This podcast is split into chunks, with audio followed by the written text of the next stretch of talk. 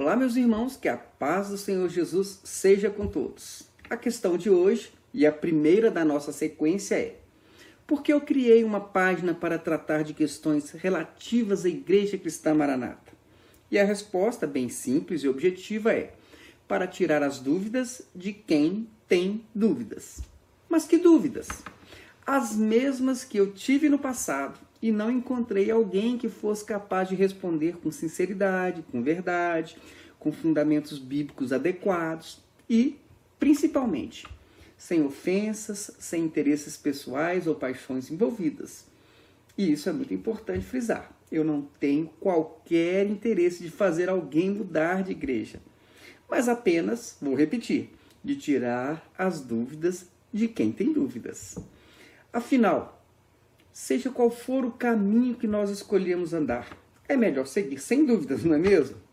Isso dá mais segurança às pessoas e a certeza de que estão fazendo a coisa certa, seguindo as pessoas certas. E foi por isso que Jesus disse que, se nós não queremos tropeçar, devemos andar na luz, onde o caminho está às claras, sem obscuridades, sutilezas difíceis de serem percebidas porque na escuridão, nas trevas ou nas obscuridades, há sempre o risco de tropeçarmos e tombarmos no caminho. Mas será que eu seria a melhor pessoa para tirar as dúvidas daqueles que estão na Igreja Cristã Maranata se eu mesmo não estou lá? Ah, isso também é muito importante. Experimente perguntar ao dono da padaria Fermentão o que ele acha do pão que ele mesmo produz provavelmente ele só vai dizer coisas boas, só as suas qualidades, não é mesmo? E se você perguntar para o empregado que foi demitido da padaria Fermentão, qual será o depoimento que ele vai te dar? Será o mesmo do dono da padaria? Pense. E se você perguntar para o dono da padaria concorrente, aquela que fica do outro lado da rua, será que ele vai elogiar ou criticar o seu concorrente? Bom, talvez a melhor pessoa para falar sobre o pão da padaria Fermentão não seja nem o dono, nem o ex-empregado chateado e nem o seu concorrente.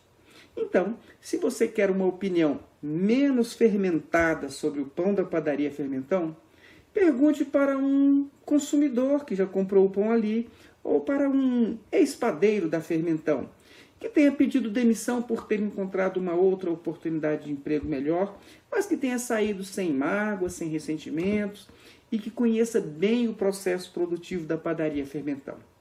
No meu caso, como ex-membro e ex-pastor da Igreja Maranata, eu sou como o ex-consumidor ou como o ex-padeiro da padaria Fermentão, que saiu espontaneamente, sem mágoa, sem ressentimento, e por isso eu tenho muito a dizer, tanto sobre o pão que ali é oferecido, como sobre o processo produtivo desse pão.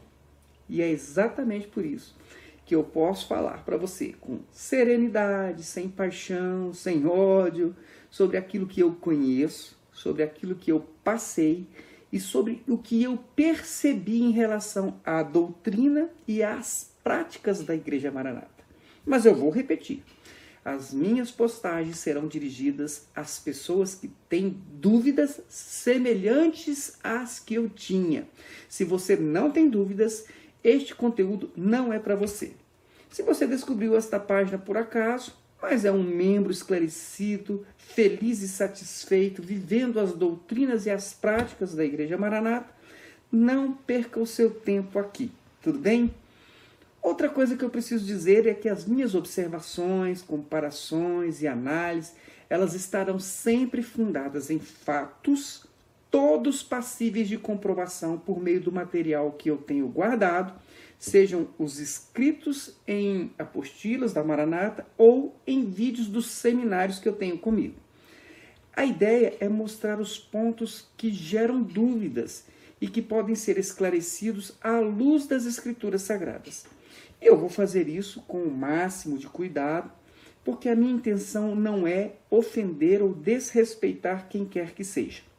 Mas, se alguém porventura se sentir ofendido, e eu não posso evitar isso, sugiro que veja o vídeo que eu gravei com o título Escolha Ser Livre. Eu vou deixar aqui um link para você acessar essa mensagem se você quiser aprender a não sofrer com o que as outras pessoas falam, tudo bem? Por último, é bom você saber que os comentários desrespeitosos ou fora do contexto dos propósitos que eu acabei de apresentar, eles serão simplesmente ignorados. Tudo bem?